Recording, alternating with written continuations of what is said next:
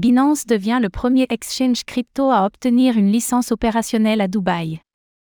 Binance FZ2, la filiale de Binance basée à Dubaï, a franchi une étape majeure en devenant le premier exchange à obtenir la licence opérationnelle de produits minimum viable, MVP, délivrée par la VARA de Dubaï.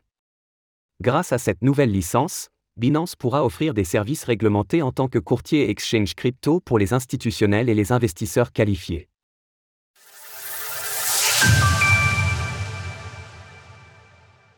Binance progresse à Dubaï. Binance FZ2, la filiale du Dubaïote de Binance, vient officiellement de devenir le premier exchange crypto à obtenir la licence opérationnelle de produits minimum viable, MVP, délivrée par l'autorité de régulation des actifs virtuels, VARA, de Dubaï. À Dubaï, le processus d'émission de licence se déroule en quatre étapes, à commencer par l'approbation provisoire, suivie de la licence préparatoire, de la licence opérationnelle, obtenue ici par Binance FZ2, de la licence de produit pour l'ensemble du marché.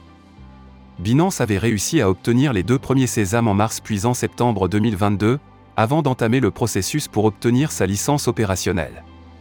Lavara avait demandé à Binance de fournir des informations complémentaires sur son activité concernant sa demande initiale au mois d'avril dernier, ce qui semble donc avoir été fait.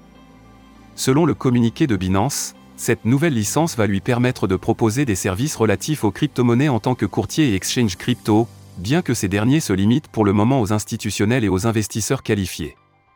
Cela va également permettre à ses clients éligibles d'échanger leurs crypto-monnaies pour de la monnaie fiat depuis leur portefeuille hébergé sur l'exchange.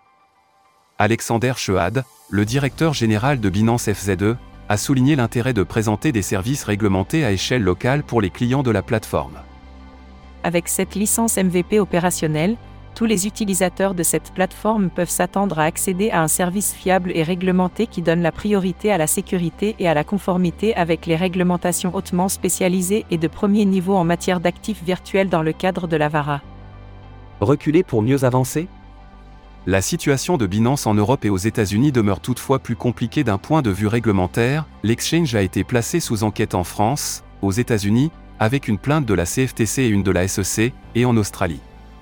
Par ailleurs, l'exchange s'est retrouvé contraint de quitter le Canada, affirmant que la régulation y était trop restrictive vis-à-vis des crypto-monnaies.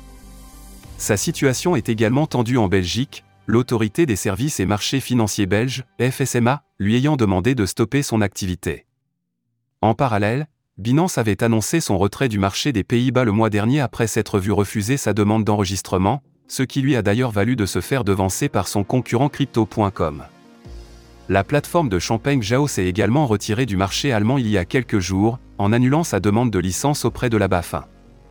Toutefois, l'exchange va débuter ses activités au Japon ce mois-ci et devrait profiter dans le même temps de l'élan insufflé par le gouvernement local, qui s'est récemment montré très favorable à l'accueil du Web3.